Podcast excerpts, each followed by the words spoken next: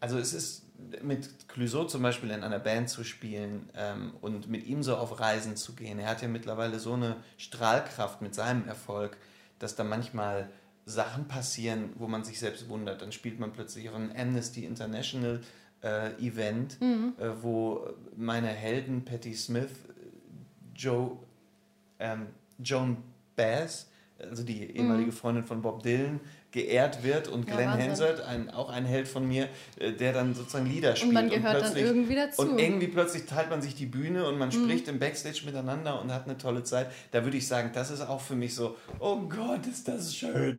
Herzlich willkommen zum Interview-Podcast Kultur pur, der Podcast für Selbstständige, für Kulturschaffende, für Dichter und Denker, Experimentalisten oder jene, die sich von solchen inspirieren lassen möchten. Wie auch immer, wenn ihr mit den Herausforderungen des Lebens und den Veränderungen durch die Digitalisierung nicht allein sein wollt, seid ihr hier genau richtig. Ich sitze auf der Couch, eingewickelt in meine Bettdecke und schaue aus dem Fenster. Der Wind weht um das Haus und ich fühle mich aufgehoben und sicher, aber doch auch antriebslos und wenig inspiriert. Die grauen Wolken lassen kaum Licht in den Raum. Ich hole den Teebeutel aus meiner Tasse. Auf dem Weg zum nebenstehenden Schälchen hinterlasse ich zwei Tropfen auf dem Tisch, ignoriere sie und nippe an dem heißen Wasser mit Ingwergeschmack. Ich versuche mein Immunsystem mit der Wurzel zu stärken und mir Gutes zu tun. Eigentlich versuche ich seit Anbeginn der Pandemie mir Gutes zu tun, doch übrig bleibt am Ende ein Blues, eine depressive Stimmung und der Griff zum Weinglas. Auch der schmeckt eingewickelt in die Decke, aber eigentlich besser in Gesellschaft. Der erste Schluck ist der beste, denn dieser steigt sofort zu Kopf und eine zufriedenstellende Gleichgültigkeit durchdringt mich. Meine Gedanken kreisen, denn ich möchte die Zeit sinnvoll nutzen, mich bilden oder entertainen lassen. Doch die Masse, mich zwischen Möglichkeiten wie TV, Buch, Hörbuch, Podcast, Musik, Dokumentation, Serie, Spielfilm zu entscheiden, gibt mir ein ohnmächtiges Gefühl. Wie soll ich bei dem Überangebot das finden, was mich wirklich abholt?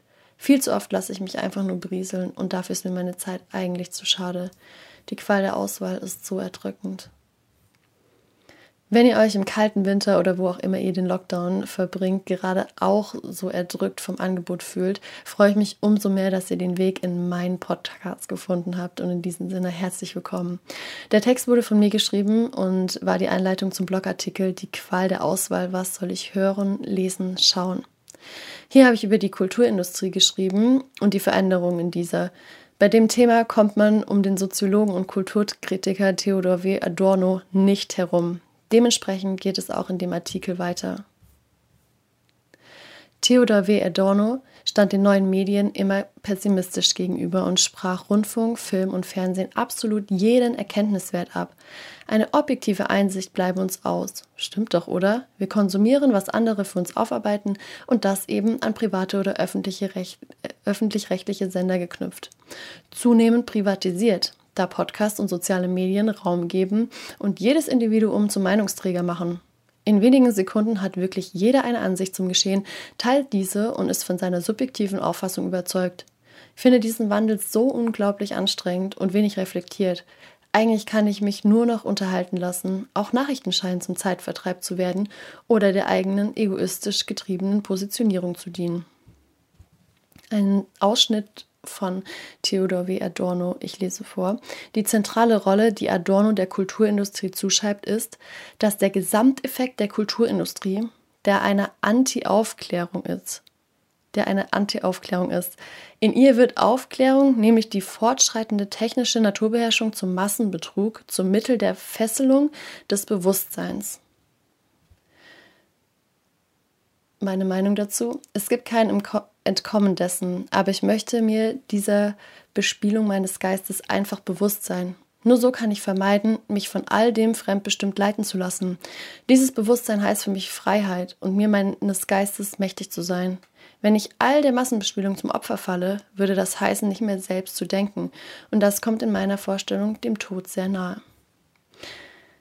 Ich lese euch immer gerne von meinem Blog vor, weil ihr dann einfach auch nochmal einen umfasseren Einblick davon bekommt, was ich so von mir gebe und ähm, was ich so schreibe und auch über welche Themen ich schreibe. Denn da könnt ihr dann auch immer wieder draufgehen und wenn euch das ein oder andere Thema mehr interessiert, einfach nochmal Inspiration holen. Ich habe den Artikel nämlich auch damit beendet, dass ich Tipps gebe, was ich höre, sehe und lese und das, die sind sehr ausgewählt. Also es kommt jetzt, es geht ja genau darum, dass es eben keine Masse sein soll, sondern ich habe ähm, wirklich maximal vier Punkte hingeschrieben, was ich höre, sehe oder lese, von Podcasts über ähm, Dokumentationen, um eben genau das zu zeigen, was mich inspiriert und nicht wieder einfach nur irgendwelche Aufzählungen und ja, Massenaufzählungen an den Ta äh, Tag zu legen, sagt man das so, an den Start zu bringen.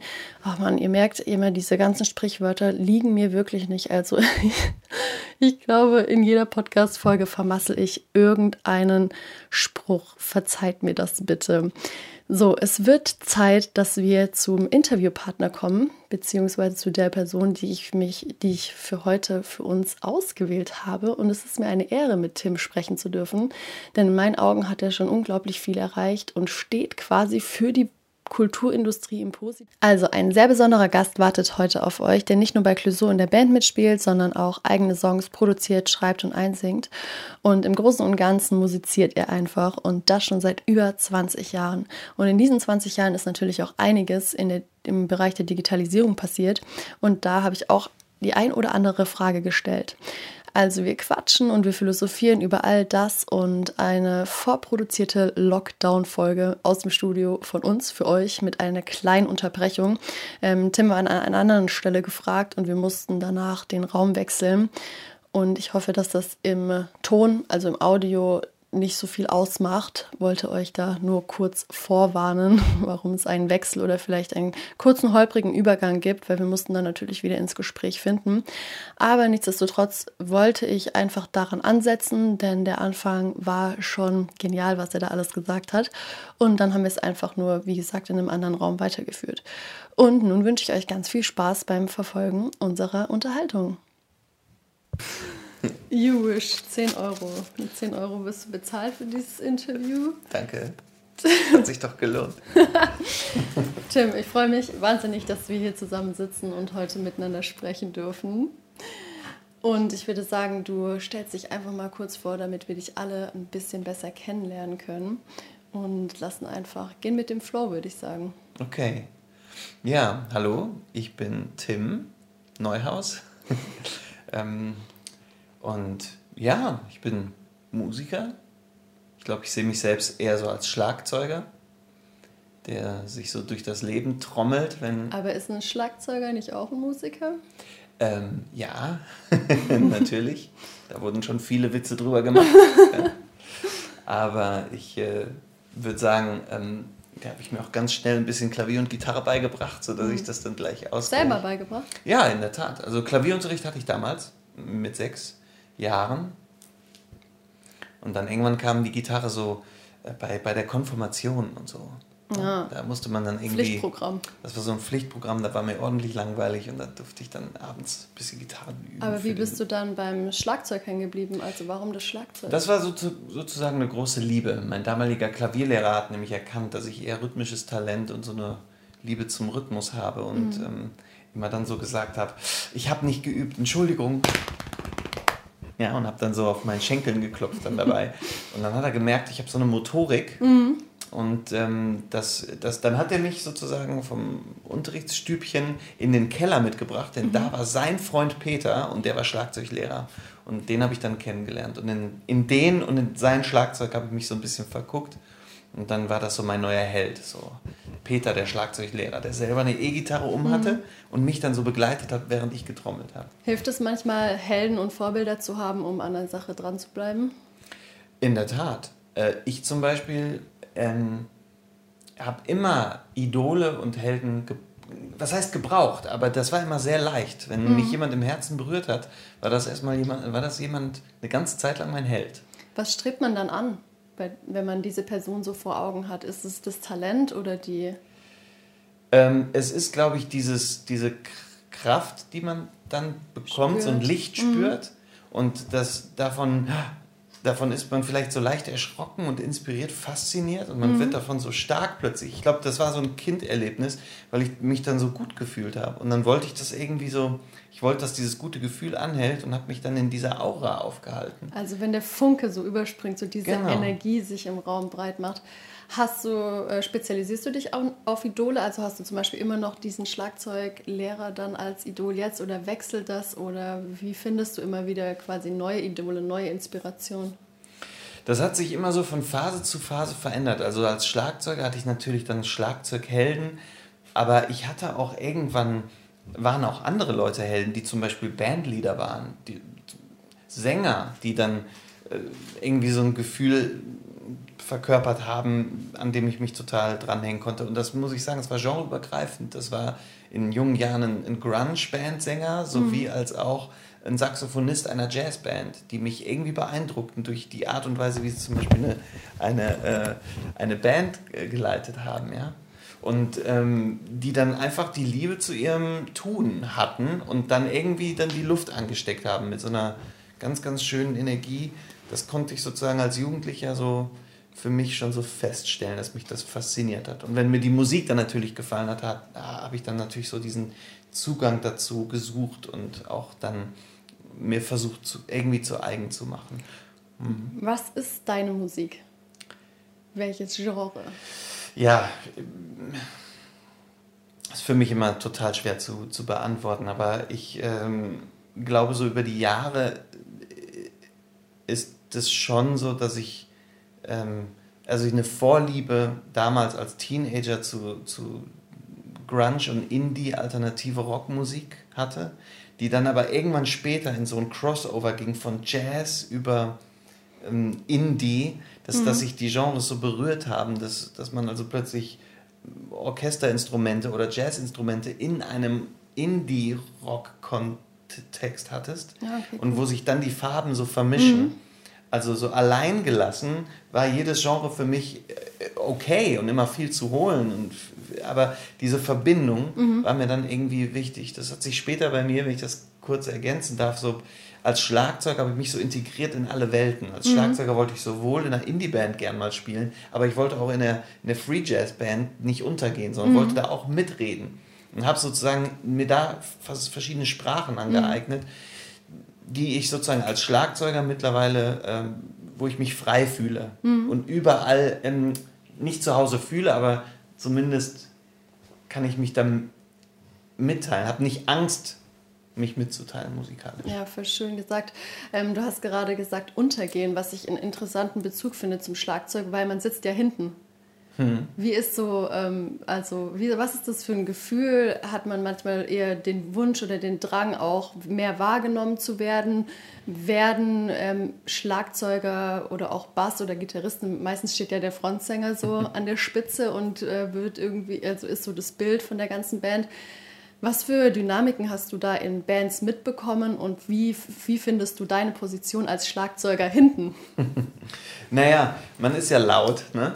Und dadurch ist man ja doch ganz schön da und es ist ein sehr, man, man, es ist sehr physisch, das Instrument, also das äh, auch, wie es sich innen anfühlt, ist einfach schön. Ne? So fit zu sein und mhm. sich so ein bisschen zu, so auch laut, leise, diese, diese Unterschiede. Ähm, und ich kann es dir nicht sagen, aber es ist vielleicht so diese Verbindung zwischen Sänger sein und Schlagzeuger sein, so beides zu kennen. Mhm. Ich habe meine Bands auch mhm. und wo ich vorne stehe und ich weiß, was da, diese Achse ist mir, die, die habe ich unheimlich, die liebe ich gerne, da auch die ähm, sozusagen die Position zu verändern, in der eigenen Band mal vorne was umsetzen zu können, was einem im Kopf ist und so ein bisschen Chef zu sein, ähm, Entscheidungen zu treffen, aber auch da mal abzugeben, Schlagzeuger sein, sich um ganz andere mhm. Attribute zu kümmern, jemand anderen mal die Ansagen machen zu lassen. Ich selber reagiere darauf. Mhm. Sind beide für mich unfassbar schöne Positionen, in denen ich mich so äh, in beiden sehr zurechtfinde. Und auch sehr ausleben darfst, oder? Du bist ja mit allen Teilen, die du machst, relativ erfolgreich. Da würde ich jetzt dir quasi die Bühne überlassen, wie viel du erzählen willst, wo du Positionen einnimmst und ähm, in welchen Bands du sozusagen spielst. Ja, äh, gute Frage auch. Ich meine, in einem selber ist ja äh, ist ja immer vielleicht auch, bleiben immer Fragen offen und die Suche hört nicht auf. Mhm. So, ne? Was schön ist, ist, dass ich diesen Beruf mal irgendwann gewählt habe und ich wollte gerne mit Musik mein Leben total verdienen, weil es für mich immer so der schönste Alltag war, in, um Menschen herum zu sein, was natürlich gerade zu Corona traurig ist, mhm. weil, weil, man so schwer unter Menschen ist, weil es, weil es so isoliert und zurückgezogen gerade ist. Äh, also danach sehne ich mich schon sehr, diese Interaktion, das Rausgehen, das so, so, so, wie, so wie so ein Piratenschiff, was von einem Hafen ablegt und mhm. dann trifft man ein anderes Schiff, das raubt man aus und dann geht man wieder auf sein eigenes Schiff und geht wieder weiter und, und dann äh, hat, ähm, strebt man einen, einen neuen Hafen an. Äh, also es ist ein schönes Campgefühl so einfach. Ne? Ich, ich wollte damit keine Gewalt äh, äußern, sondern einfach nur dieses Gefühl von Zusammenhalt und ja. irgendwie eine, was erfüllen und irgendwo was erobern so für sich unterwegs mit in der Gruppe von Leuten. Hm. Ähm, und vielleicht, weil ich das so mit Herz mache und äh, wie gesagt, diese Rollen, über die wir gerade gesprochen haben, weil, weil, weil, mich die so interessiert haben, ist das vielleicht jetzt so ein Beruf geworden. Aber die Definition von Erfolg ist wieder was anderes. Das ist, Erfolg ist immer so etwas, wo man denkt, erforschen, entdecken, ah, hier hat man was gefunden und dann setzt man das um. Mhm. Das sind heute sowas wie CDs machen oder ein Projekt haben, was vielleicht nur drei Monate geht und dann hört es auf. Ein Filmmusikprojekt mhm. zum Beispiel, dass man dann plötzlich mal beginnt und dann hört das auf und dann ist es in sich, war das eine interessante Erfahrung, hat sich gut angefühlt, dann war es für mich erfolgreich. Äh, wenn man irgendwie da das Gefühl hatte, scheiße, hm, da habe ich meine Rolle nicht so richtig gefunden, dann weiß man es beim nächsten Mal besser. Also innerhalb der Projekte definiert sich dann das Gefühl von Erfolg und, und Ehrgeiz ist beim nächsten Mal besser zu machen. Und kann ja auch, finde ich, oft vom Alter abhängen. Also man, ja. also vielleicht hätte ich vor zwei Jahren andere Sachen als erfolgreich bewertet, die ich jetzt ähm, für weniger erstrebenswert empfinde oder ähm, einfach eine andere Richtung auch gehen möchte oder für mich entdeckt mhm. habe. Aber ähm, was war für dich das erfolgreichste Projekt? Auch eine schwierige Frage. Also ich denke mal, ähm, manchmal, also es ist mit Clouseau zum Beispiel in einer Band zu spielen ähm, und mit ihm so auf Reisen zu gehen. Er hat ja mittlerweile so eine Strahlkraft mit seinem Erfolg, dass da manchmal Sachen passieren, wo man sich selbst wundert. Dann spielt man plötzlich auf einem Amnesty International äh, Event, mhm. äh, wo meine Helden Patti Smith, Joe, ähm, Joan Bass, also die ehemalige mhm. Freundin von Bob Dylan, geehrt wird und Glenn ja, Hansard, ein, auch ein Held von mir, äh, der dann sozusagen Lieder spielt. Und man gehört und dann irgendwie dazu. Und irgendwie plötzlich teilt man sich die Bühne und man mhm. spricht im Backstage miteinander und hat eine tolle Zeit. Da würde ich sagen, das ist auch für mich so, oh Gott, ist das schön. So ein mhm. schönes Gefühl von, von ähm, äh, dem plumpen Wort Erfolg oder so, keine Ahnung. Äh, oder ein Erfolg, das fühlt sich dann wie so ein kleine, kleines Yes-Erlebnis an. Aber wenn ich, äh, ich hatte ja die Ehre, euch beide so kennenlernen zu dürfen und ähm, was mir dabei aufgefallen ist, was für mich der größte Erfolg so bei euch ist, dass ihr euch schon so lange kennt, so eine Energie zusammen habt und so ähm, erfolgreich zusammen agiert. Das mhm. finde ich so von außen betrachtet ist irgendwie das, was ich als Erfolg bei euch definieren würde. Mhm. Vielleicht gar nicht so, wie viele haben das jetzt gehört, wie viele haben es gekauft mhm. oder auch, dass ihr einfach so eine, ähm, so eine krasse Verbundenheit habt und auch andere Projekte zusammen macht. Das finde ich ist mega erfolgreich zu bewerten.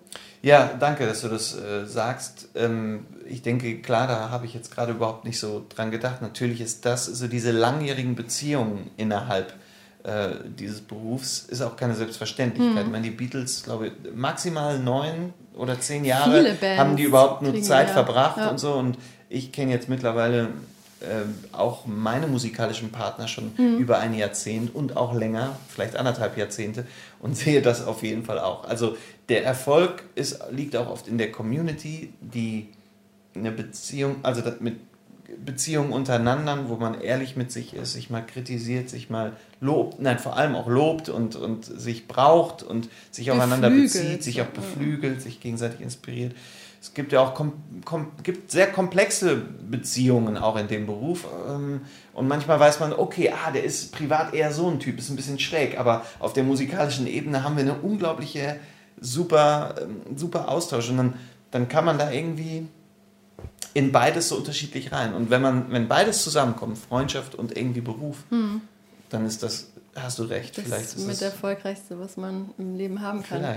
Finde ich auch. Aber ähm, mal im Ernst, also wenn ihr da durch die Gegend tourt und immer in so einem Tourbus zusammen leben müsst, ja. gibt es da nicht auch mal Streit? Ich stelle mir das wahnsinnig anstrengend vor, ein Leben im Tourbus. Ähm, ja, und ich glaube, dass natürlich, natürlich Jetzt habe ich, würde ich sagen, so in vier, fünf Bands habe ich ja jetzt schon so auch gespielt, die mhm. ich, die, wo auch langjährige Beziehungen stattfinden. Und manchmal ist es lustig, dann hat man vielleicht einen Konflikt in einer Band und dann in der zweiten Band versuchst du gewisse Dinge auch direkt gar nicht Weißt du, da geht da, zum, ja, da, genau, da bist du irgendwie mhm. feinfühliger. Da denkst mhm. du, verdammt, da habe ich mich aus dem Fenster gelehnt.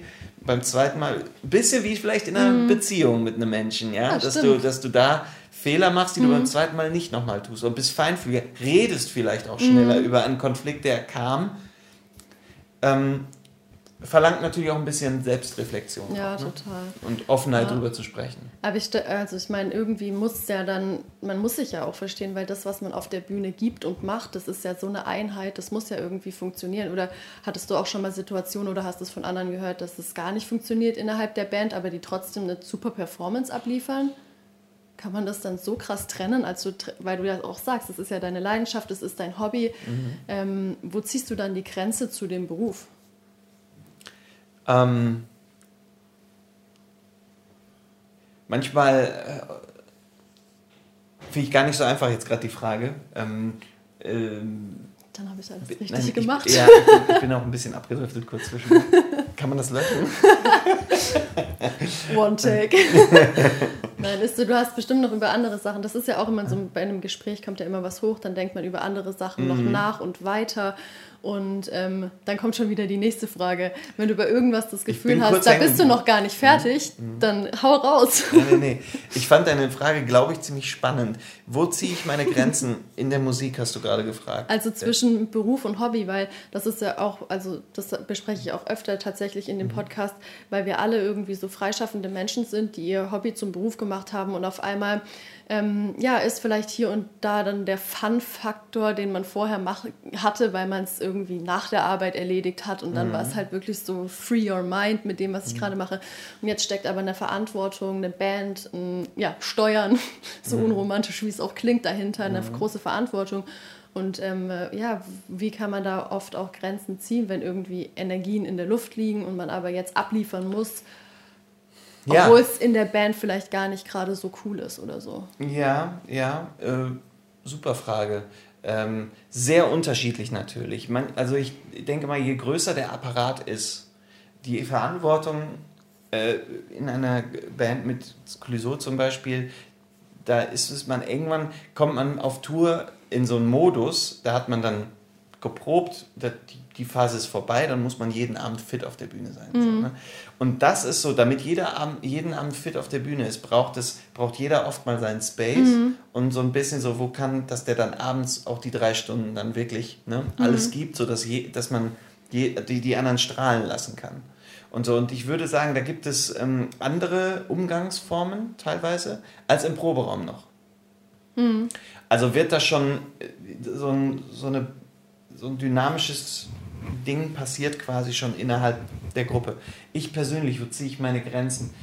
Wenn ich merke, dass man da nicht, nicht so, wenn, wie beim Tanzen, ist ein komische, komischer Vergleich, aber wenn man da in so einem Miteinander mhm. nicht so ein Gefühl voneinander hat, in diesen extremen Momenten, in diesen mhm. unterschiedlichen Momenten, dann, und man tritt sich auf die Füße, dann muss man drüber reden und auch irgendwo Grenzen ziehen oder sagen, ey, ich möchte das, können wir das jetzt mal hm. eine Woche lang nicht besprechen oder so. Ich muss jetzt jeden Abend das. Also Kommunikation ist so der Schlüssel, habe ich ja, ja, schon klar, öfter rausgehört, natürlich. aber stimmt auch. Ja. Und ist manchmal aber auch was, Dinge, was man, man dazulernen muss. Muss man. Ja. Manchmal gibt es Dinge, die kann man klären. Manchmal sitzen vielleicht auch Sachen so tief, die kann man hm. nicht sofort klären. Hm. Die brauchen dann einen, einen anderen einen Schritt Moment. zurücktreten. Ja, gibt es sicherlich auch. Lassen. Ja, ja, aber ich stelle mir das, ja, ich stelle mir das nicht immer einfach vor, gerade in so einem Tourbus, wo man eben zumindest, man kann sich vielleicht innerlich zurückziehen, aber räumlich nicht unbedingt. Also da, ich bin vor allem auch ein Mensch, der immer sehr viel Space für sich auch dann mal wieder braucht, um ja, ja, wieder inspiriert zu sein. Na klar, die Ruhe. Man ist ja wirklich so, man hat laute Tage und so ein Tourbus ist ja auch laut, weil mhm. die Straße ständig. Also ja, ja, genau, so, da ist ja schon so eine Bewegung ja, genau, die ganze genau. Zeit da. Das macht schon was mit einem. Das kann was ganz Schönes sein, wie gesagt, so von, von diesem rauskommen und mhm. draußen sein und jetzt. Und dann versucht man die Ruhe innerhalb dieser lauten Momente anders mhm. zu und klar, man hat da sensible Momente oder vielleicht ein paar Momente, wo andere einen vielleicht eher bedrohen könnten, aber mhm. da muss man das einfach sagen ja. oder, oder irgendwo signalisieren. Ich finde es einfach so was Spannendes, weil als jemand, der nur auf Konzerte geht oder einfach Konsument von Musik ist, ist dieses Leben im Tourbus gar nicht so präsent und alles wirkt immer total glamourös und da sind jetzt nein, Stars nein. und man ist auf der Bühne und das ganze Publikum und alles bebt und als Zuschauer hat man in diesem Moment so dieses, diese einzig wahre Erfüllung, eben wieder das Hobby, man geht auf ein Konzert mhm. und ähm, da steckt einfach immer so viel mehr dahinter, mhm. was... Ähm, ja, was vielleicht auch jetzt in Zeiten von Corona mal präsent wird, wie viel auch einfach wegbricht. Also ein Tourbus, Busfahrer hat gerade keinen Job.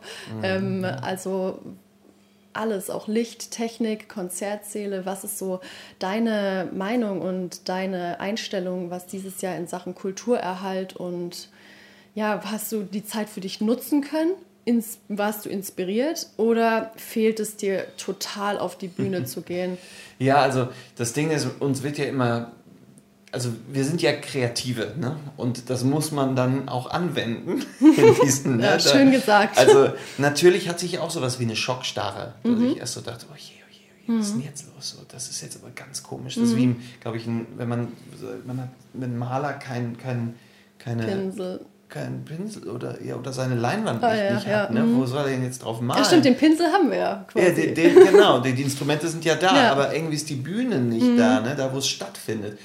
Und natürlich ist der Musikerberuf auch einer, wo es die Zeit gibt zum, zum wo es erstmal aus, aus, in, aus dem Inneren heraus wieder was Neues passieren mhm. muss, damit man dann das zu Hause oder im Studio aufnimmt und produziert und dann geht man raus. Jetzt hatten wir sehr viel Zeit zu produzieren. Mhm traurig für die, die erstmal lange produziert haben und wollten gerade rausgehen und dann kommt Corona mhm. und es geht da nicht. Dann muss ja. man, wir haben doch gerade jetzt zwei, Wir sind Jahr. ready to go, nicht schon wieder im genau, Studio sitzen. Genau, also ja. da ziehe ich meinen, also da gehe ich, da bin ich traurig auch für die Menschen. Ich kenne einige. Das tut mir dann auch wahnsinnig leid. Mhm. Aber wir müssen ja alle irgendwie reagieren. Und ich kann verstehen, wenn man lange erstmal aus dieser Schockstarre nicht rauskommt. Jetzt würde ich aber doch sagen, dass seit einigen Monaten auch wieder da so die. Jetzt, jetzt war ja auch die Gelegenheit, da Dinge zu tun, die man sonst immer hm. vielleicht eher nicht gemacht hat. Auf jeden Fall. Es gab auch immer Dinge, die äh, durch, durch das Hamsterrad, was wir ja durchaus dann auch haben mhm. und was man auch schnell haben kann, konnte man gewisse Dinge ja auch nicht tun, die man vielleicht lange schon immer Wie tun zum Beispiel wollte. Filmmusik oder habt ihr euch dafür vorher ja. auch viel Zeit gegeben? Nein, nein, aber oft kamen sich Filmmusik und auf Tour sein oft in die Quere. Mhm. Jetzt zum Beispiel kommen so Filmprojekte rein und man hat plötzlich richtig Platz dafür und dann kann man sich so, da, da kommt es nämlich ein bisschen auf andere Dinge mhm. an bei der Filmmusik und da kann man sich dann mal so reflektieren, okay, was, was brauche ich denn jetzt, um noch besser Filmmusik zu machen mhm. als vorher oder so. Ja, mache ich mir mal einen Plan zu Hause, stelle ich mal meine Sachen um, ich kaufe mir neue Geräte zum Beispiel. Oder man schreibt ein neues Album. Mhm. Ne, um, oder man überlegt sich vielleicht die eine oder andere Sache, Kommen wir aber zum nächsten Thema. Wenn man kreativ ist, braucht man auch was zum Investieren. Mhm. Und da komme ich natürlich zum nächsten Punkt. Viele der Kollegen haben gerade im Moment nicht genug Puffer, mhm. um zu investieren. Also auch schrecklich. Ja, ja, ja so dieser Existenzdruck ja. bremst einen extrem im Kreativsein. Klar. Was schade ist, weil man eigentlich dadurch dann ja wieder irgendwie vielleicht auch Geld verdienen könnte, wenn man kreativ schafft. Aber das ist trotzdem was, was einen irgendwie deckelt. Total, ja, ja, klar es ist eine deckelnde Energie. Also man, das macht schon was mit einem, wenn, wenn dieses Rausgehen, das gehört ja auch irgendwie dazu, draußen mhm. Luft schnappen und dann dieses sich verbinden. Also der Musikerberuf ist ja, man ist ja abhängig von auch von denen, die, die zuhören wollen. Das Publikum, so. das, das, Publikum. Ja, ja. Ist es für dich ein Unterschied, zum Beispiel, wenn auch mal Live-Sessions im Internet stattgefunden haben? Ähm, ich glaube, ihr hattet neulich einen, auch eine Plattform, wo ihr da spielen konntet, jetzt mhm. ohne werblich ja, zu werden. Genau. Und man konnte euch live verfolgen. Wie, ähm, ja, ist das, ist das trotzdem cool? Hauptsache, ihr konntet wieder in der Band sein, war bestimmt irgendwie ein schönes Feeling, aber irgendwie fehlt doch das Publikum oder merkt ihr, da sitzt jemand da draußen in der Welt? Also es kommen wahnsinnig viele und das finde ich übrigens auch total genial, dass da draußen ganz viele äh, Veranstaltungen auch stattfinden durch Stream. Also viele Clubs, die Streaming-Konzertangebote mhm. machen, mhm. die jetzt auch gefördert wurden oder aufgefangen wurden von vielleicht gewissen äh, Sachen wie Initiative mhm. Musik. Ja. Ähm, ja, Genau, dass die, ähm, die Clubs den, den Leuten äh, Angebote machen zu spielen. Das ist natürlich total toll, dass da auch Möglichkeiten geboten werden, irgendwie mit dem äh, Publikum auch sich auch wieder zu verbinden. Ich muss sagen, das Streaming, äh, ja, ist eine interessante, schöne Erfahrung, aber nein, es ist eine interessante Erfahrung. Mhm. Und mehr können, kann ich dazu jetzt gerade auch gar nicht sagen. Ich, ich hoffe, dass das keine andauernde Sache ist, mhm. obwohl ich das Gefühl habe, dass sich die Technik dahingehend auch jetzt gerade so verändert mhm. hat in diesem Jahr, dass uns, dass das auch nicht mehr wegzudenken ist. Also wir werden wahrscheinlich Streaming immer noch mit Live verbinden. Ja, aber ich glaube auch, dass es was Ergänzendes ist ja. und dass es nichts ähm, Ersetzbares ist. Also mhm. dieses ganze digitale Angebot ist schön und gut, aber es macht dieses, ähm, das merke ich jetzt zum Beispiel auch bei einer Fashion Week, dass es einfach wenn ich Shows online anschaue oder virtuelle Events stattfinden, wo man sich austauscht, wenn Marken das veranstalten. Es ist schön und es ist irgendwie reizbar, in Kontakt zu treten, aber das ist absolut nicht diese Face-to-Face-Kommunikation, die man haben kann und darf. Und das ist einfach so was anderes, was da entstehen kann. Und deswegen glaube ich, dass wenn es irgendwann wieder alles möglich sein wird, dass ähm, da auch wieder viel zurückgerudert wird das kann parallel laufen, aber trotzdem, wie, wie, siehst das, wie siehst du es überhaupt mit der ganzen Digitalisierung? Also gerade auch ähm, bei der Filmmusik zum Beispiel habt ihr ja kaum Instrumente irgendwie gerade. Und wie ist da so dieser Wandel? Wie ist da, was hat sich da getan? Ja, digitales als, Musik äh, machen, ne? Ja, ja, das stimmt. Ich so als Kind der 90er oder ne, bei mir ging auch alles über die Instrumente. Also 90er, da warst du in der Da war ich Teenager und da bin ich sozusagen, habe ich dann Vierspurgeräte, die Vierspurtechnik, den ersten Computer, dass man aber mit den Instrumenten was einspielt. Das ist natürlich Wahnsinn, was im Moment alles zugänglich ist an Samplebänken und an Möglichkeiten auf digitalem Wege durch Plugins. Äh, äh, an, an Klänge zu kommen, die digital erzeugt werden mhm. und wie fein das mittlerweile alles so verarbeitet ist.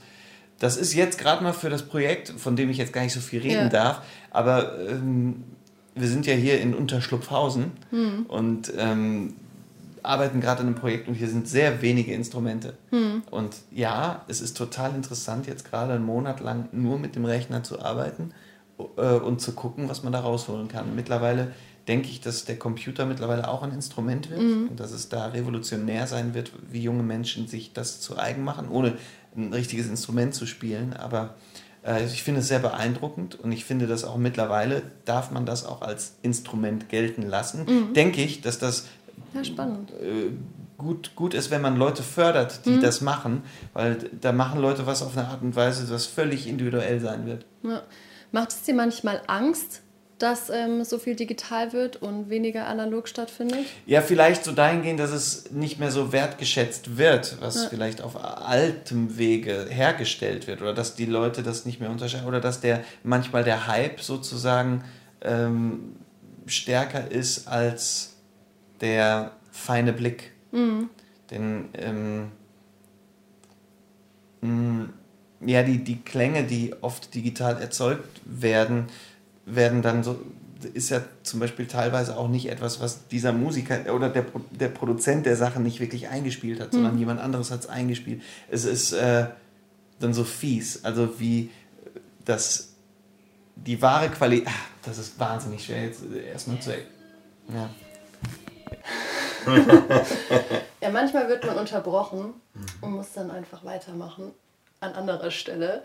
Aber ich, ähm, wir waren stehen geblieben bei der Digitalisierung im Musikbereich. Was hat sich verändert? Wie, wir haben darüber gesprochen, dass der Computer zu einem Instrument geworden ist. Ja, stimmt. Hast du manchmal Angst vor dieser Entwicklung? Ja, genau. Nee, ich. Ähm, ähm, es ist einfach eine neue Zeit, eine neue Dimension. Man, man schaut halt auf diese Veränderung drauf. Und das ist oft ein wenig überfordernd für jemanden, der aus dieser analogen Zeit kommt. Und das bin ich ja noch. Ich glaube, wir sind die, mhm. die Generation, die noch beides kennen. Ja, Na? Ne? also ich bezeichne mich selbst auch nicht als Digital Native. Ja, ich, ich, ich auch überhaupt nicht, aber jemand, der bei dieser Übergangszeit dabei war. Mhm. Und wie das ja oft auch so bei Musik ist, bei Jazz und bei Klassik, du, du, du hörst das, was du weißt.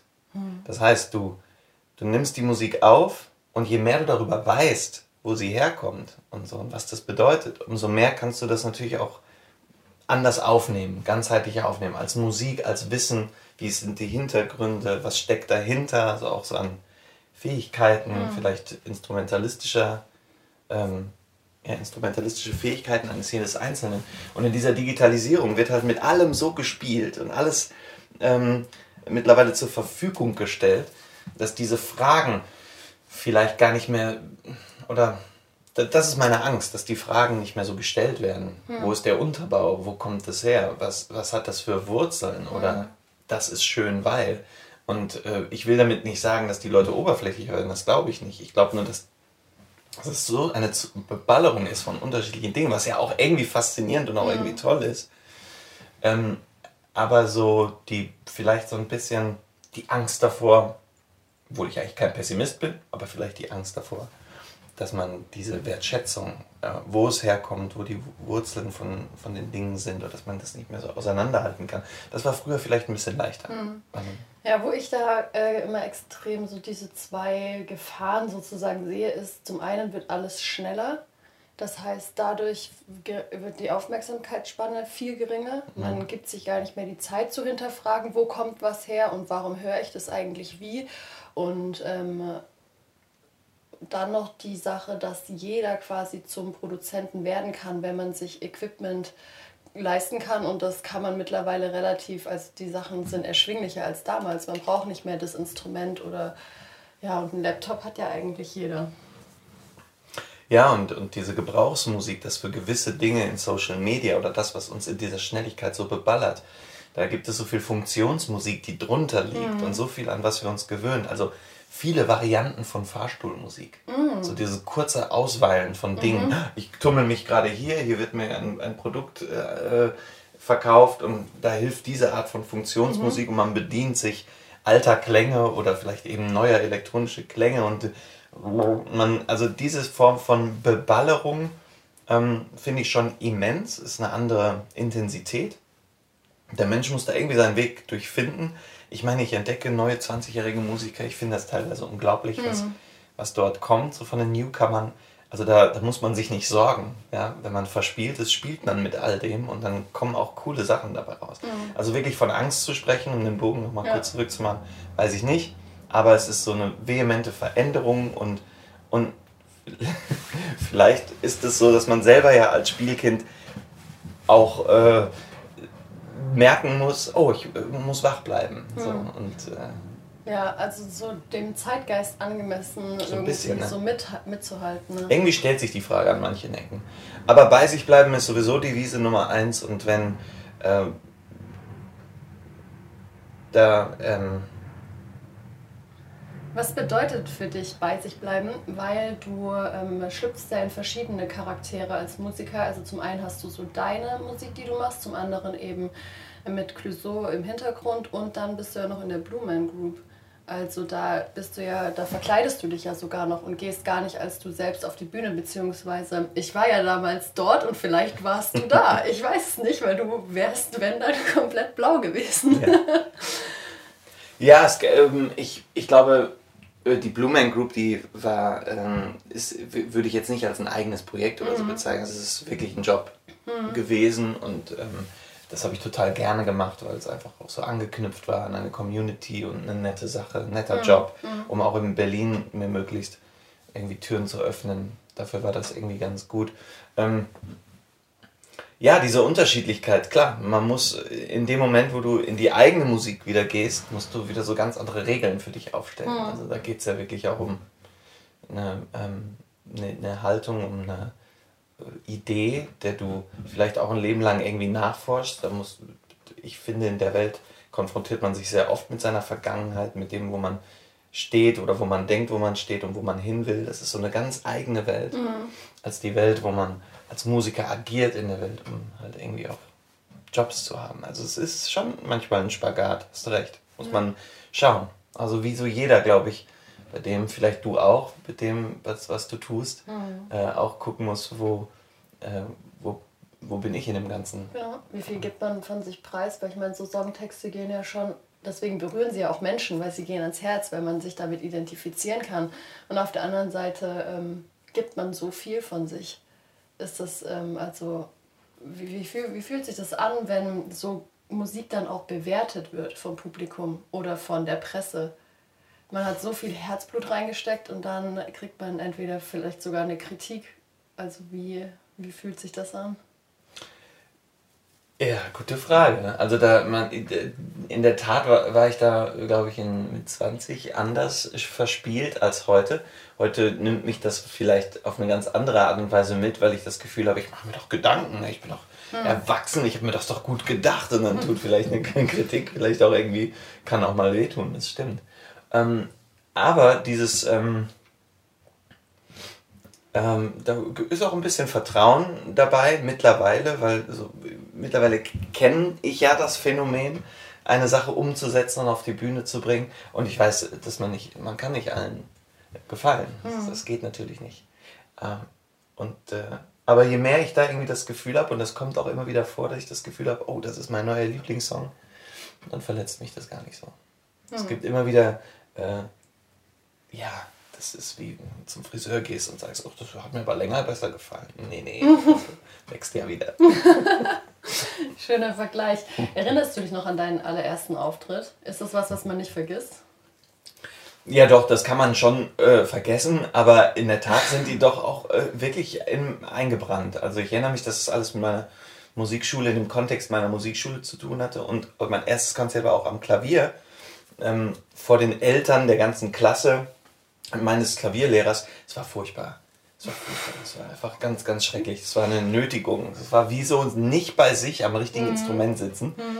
und dann was machen müssen. Gott sei Dank hatte ich irgendwie zwei Stücke, die, die, ich spielen musste, die so, die waren zwar einfach, aber rhythmisch etwas komplizierter. Und dadurch hatte ich so meins. Ich habe das dann so ausgeschmückt. Ich weiß noch, wie ich da als Kind saß und dachte so, ich finde es schrecklich, ich will hier weg. Und dann habe ich trotzig irgendwie dieses Stück gespielt und alle fanden es gut. Und dann habe ich so Gefallen gefunden an, mhm. ach so, man kann auch Spaß haben bei dieser Sache. Mhm. Ja. ja, stimmt, es ist oft so ein Pflichtprogramm. Man bekommt so gesagt, ja, jetzt ist so das Alter, such dir mal ein Instrument aus und lern das jetzt. Hattest mhm. du das auch oder kam da von dir so schon früher, ja, ich will jetzt irgendwie spielen?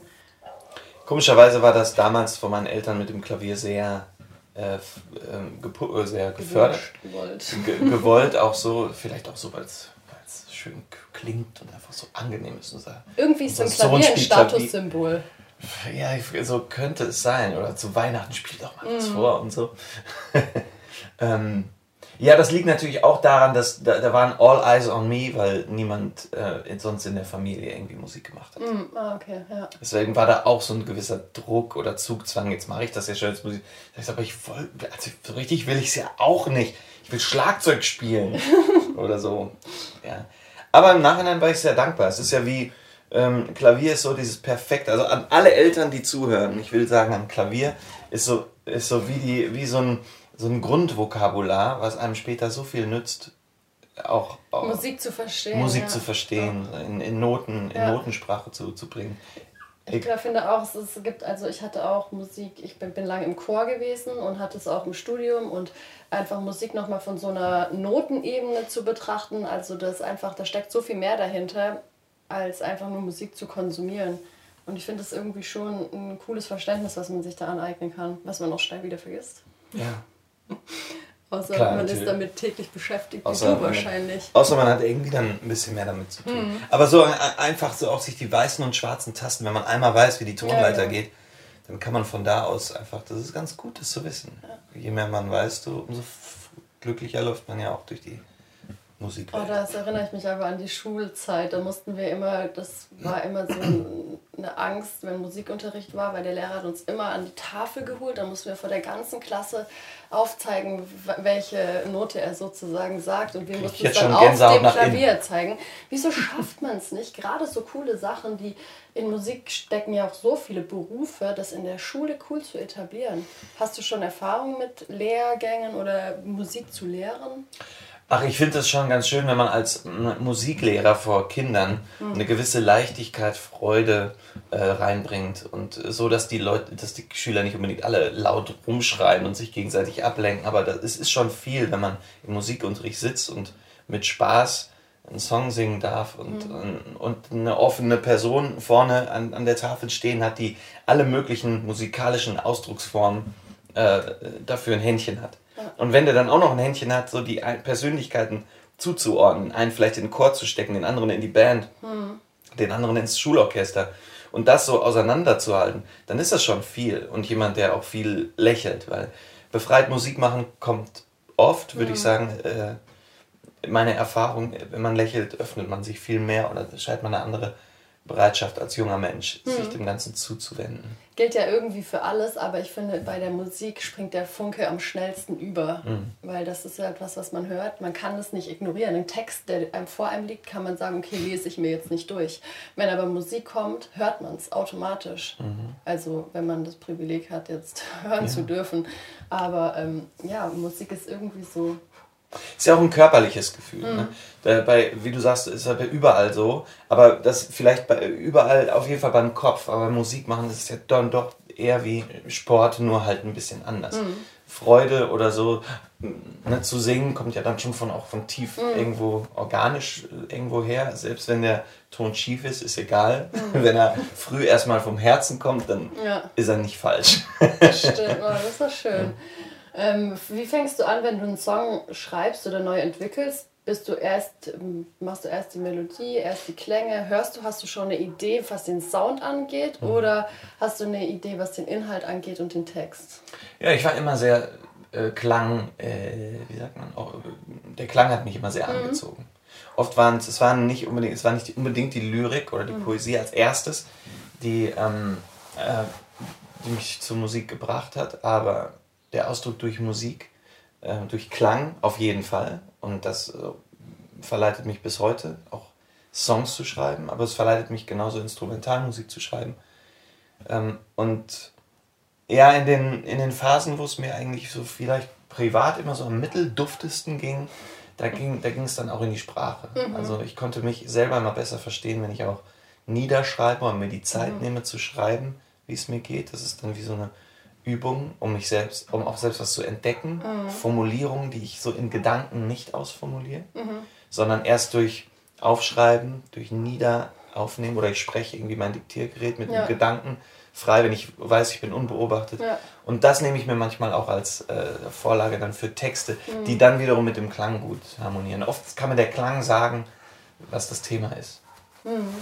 Würdest du dich eher als Kopf- oder als Bauchmensch bezeichnen? Nee, sagt man Bauch oder sagt man Herz? Kopf, Herz, ja, Bauch? Gute Frage. ja, vielleicht sind es ja doch drei Areale. Ganz eindeutig. Ähm, ja, ah, schwierig. Ich glaube eher ähm, Bauchmensch, obwohl ich auch mal als verkopft äh, kritisiert wurde, so in meinen letzten Lebensjahren, mhm. würde ich sagen. Also okay. so ab Mitte 30 so habe ich mir eine gewisse Naivität vielleicht, vielleicht habe ich sie verloren, vielleicht bin ich aber auch nur vor dem ersten Schritt ein bisschen vorsichtiger mhm. und dann denke ich drüber nach und das führt dann vielleicht bei dem einen oder anderen Menschen dazu, ah, warum denkst du so lange nach? Ja.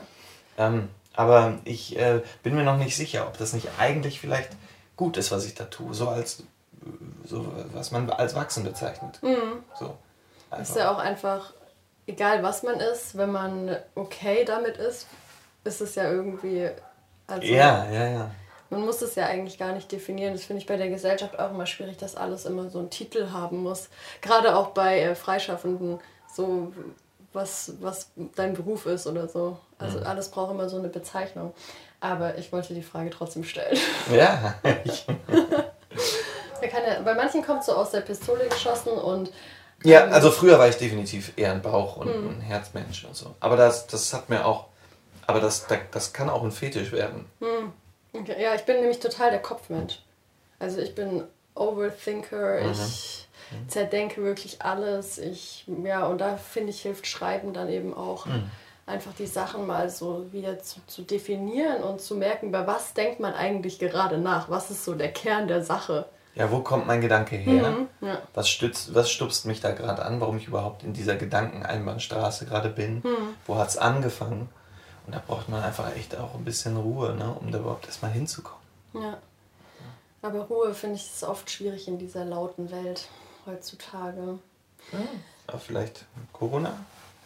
Hat vielleicht da sagen, Zeichen Aber gesetzt. Auch da, finde ich, hat man relativ viel aus so einem Mangel herausgemacht, weil man das Gefühl hatte, man, oder nicht aus so einem Mangel, auch wieder so ein Druck. Am Anfang war so diese Welle da, jetzt muss man die Zeit so intensiv und toll nutzen. Man musste Sprache lernen, man muss dies machen, man muss das machen. Da kam auf einmal wieder so eine Welle, die übel extrem laut war. Also gerade auf Social Media. Aber trotzdem, die Frage kann man ja dann stellen, warum fühle ich mich jetzt unter Druck? Hm. Warum löst es bei mir jetzt das aus? Hm. Wie komme ich gerade, warum beballern mich drei, vier Gedanken in diese Richtung gerade so sehr? Warum hm. lasse ich mich da so mitnehmen? Warum lasse ich mich von dieser Aura äh, in, in, dem Raum der sozialen Medien, warum hat die so einen Einfluss auf hm. mich? Die Fragen sind vielleicht ja doch gut zu stellen. Elementar auf jeden Fall in der hm. heutigen Zeit. Jetzt sind wir wieder im digitalen Raum gelandet, hm. was mich auch zu meiner letzten Frage ähm, ein perfekter Übergang ist. Und zwar stelle ich die immer am Ende meines Podcasts. Wenn das Internet ein komplett leerer Raum wäre, Ui. was würdest du als allererstes programmieren? Und du darfst so kreativ sein, wie du möchtest. Wow, das ist aber kompliziert für mich. Weil du, du hast die Frage natürlich so, die letzte Frage, die ich immer in meinem Podcast stelle, die so unfassbar kreativ ist, die wo alle so unglaublich kreativ drauf antworten. Ja, Und mir fällt nur ein leeres Blatt ein gerade. Mhm. Es ist so interessant, weil die Antworten äh, sehr unterschiedlich sind, mhm. aber doch auch schon oft die gleiche Antwort kam. Ah, interessant, spannend. okay.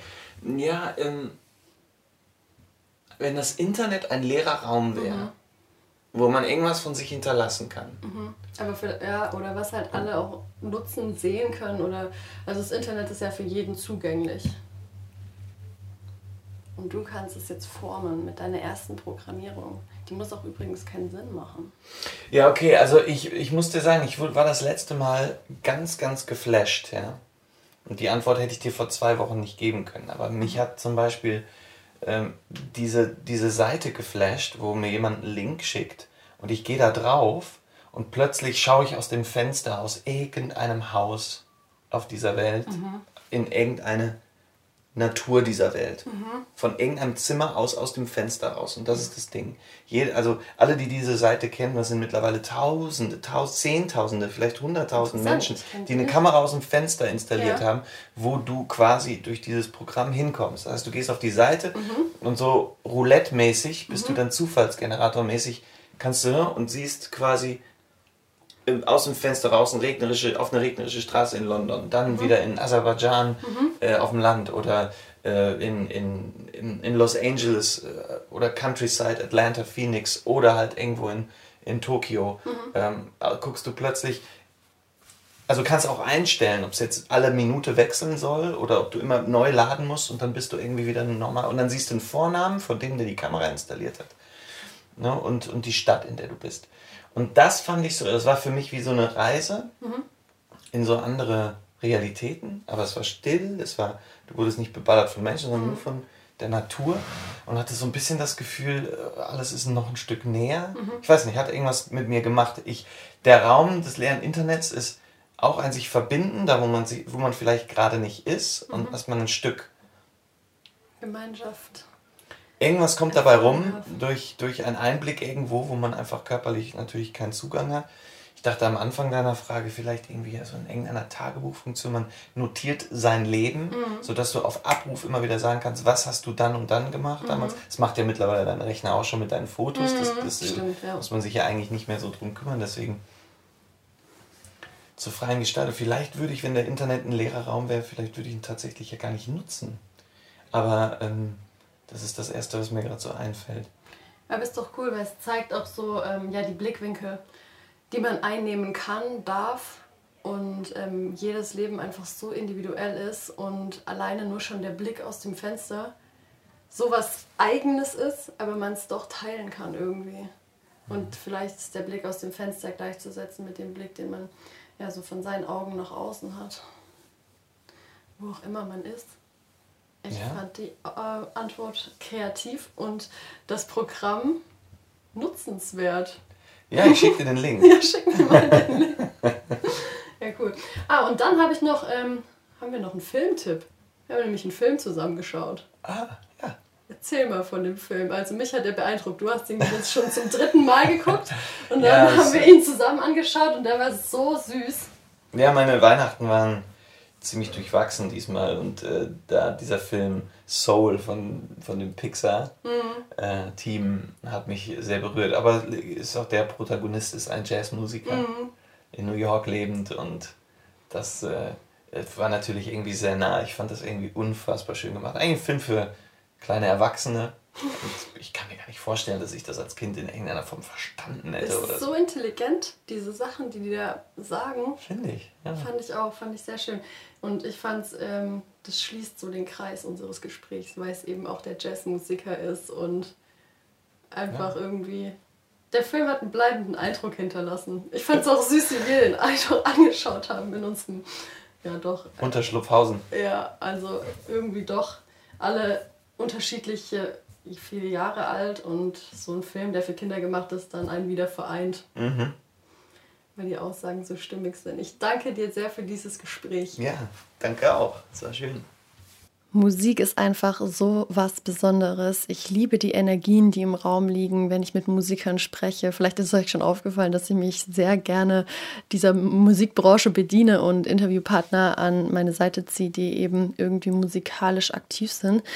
Denn ich finde, da springt immer so ein ganz besonderer Funke über und ich selber, ja, ich war auch an sich immer extrem musikalisch unterwegs, dass ich im Chor war, zum Beispiel in der Schulzeit oder auch ein Instrument gespielt habe. Ich hatte ähm, auch Musik als Hauptfach in meinem Studium und als ich nach Berlin gezogen bin, habe ich mich tatsächlich an, in einem Chor angemeldet in der Warschauer Straße. Das war eher so ein Barchor. Da war ich einfach in irgendeinem random, in irgendeinem random Karaoke-Bar und dann war da so ein Beamer und da hing dann das Ding. Wir wurden zwar, also der Songtext und wir wurden schon eingeteilt in Sopran, Alt, Tenor, also die verschiedenen Stimmlagen und haben dann einfach zusammen da irgendwie Musik gemacht. Aber ich habe mich irgendwie dieser Branche nie so professionell nähern oder ich dachte immer, dass mir das nicht zusteht, weil ich nicht wirklich ein Talent in irgendeiner Form besitze, ein musikalisches Talent, aber ich es einfach trotzdem immer gerne mache. Aber vielleicht habe ich jetzt den Kreis geschlossen, in dem eben so die, der Part des Musikjournalismus mir eben einen Zugang dazu verschafft und das wieder so zum Leben erweckt. Und mir macht das auf jeden Fall große Freude und ich hoffe euch auch. Vielleicht habt ihr dieses Mal ja Fragen auch an die Interviewpartner. Vergesst das immer nicht. Ihr dürft gerne mir Feedback geben auf Instagram, entweder direkt unter die Posts oder mir auf Instagram findet ihr mich at 15minfame oder eine E-Mail schreiben hi at 15minfame.com oder eben ähm, eine Direktnachricht auf Instagram, wie auch immer. Ihr dürft diesen Podcast gerne bewerten, gerne Sternchen verteilen, da freue ich mich natürlich auch drüber. Aber ihr dürft auch ähm, Fragen an die Interviewpartner stellen, wenn ihr da welche habt. Ich leite das dann gerne weiter. Entweder kann ich das vielleicht schon selbst beantworten oder wie gesagt, trete nochmal in Austausch mit den Interviewpartnern und beantworte euch diese Frage dann gerne. Vielleicht kommt ihr ja auch aus der Musikbranche oder wollt dahin und habt eben noch so die ein oder andere Frage, wie man was macht und ähm, da ja, finde ich einfach schön, wenn man das nutzen kann und oder ihr das nutzen könnt und euch da auch traut, irgendwie Fragen zu stellen. Und genau dazu möchte ich euch nämlich auch äh, motivieren. Und zwar geht ähm, in der nächsten oder in dieser Woche ein Post online und da werde ich nochmal ähm, sozusagen die Frage öffnen, dass ihr mir Fragen stellen könnt zum Thema Bloggen und Selbstständigkeit und wie man es schafft, Blogger zu werden. Vielleicht auch nicht mit der größten Reichweite, Wink mit dem Zaunfall. Ähm, ich hoffe, dass der Spruch jetzt richtig war. Auf jeden Fall habe ich das schon mal gemacht. Ich habe schon mal, bevor es mit dem Podcast losging, euch gefragt. Und die Fragen habe ich auch noch, die habe ich alle noch gesammelt.